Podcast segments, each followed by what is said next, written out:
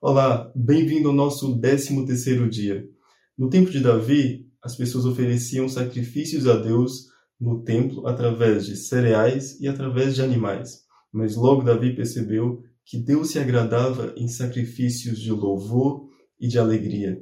Deus se alegra com a minha e com a sua alegria.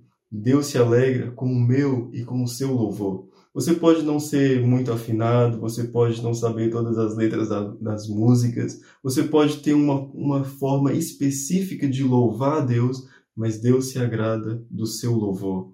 Deus também se agrada da sua alegria. Ele não é um Deus zangado que está com, com, com raio na mão ou com trovões nas mãos e tentando é, fazer maldade com as pessoas porque está zangado. Não, Deus tem prazer na sua alegria. Certa vez Davi disse que ofereceria sacrifício de júbilo ao Senhor. Sacrifício fala de algo que envolve esforço e júbilo fala de uma alegria exultante.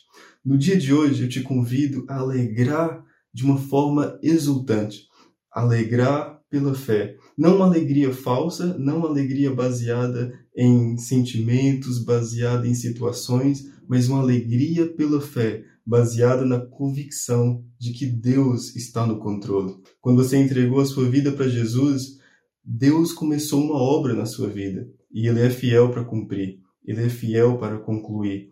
No dia de hoje, eu te encorajo a ler o texto que aparece aqui embaixo e eu te espero amanhã no nosso próximo dia.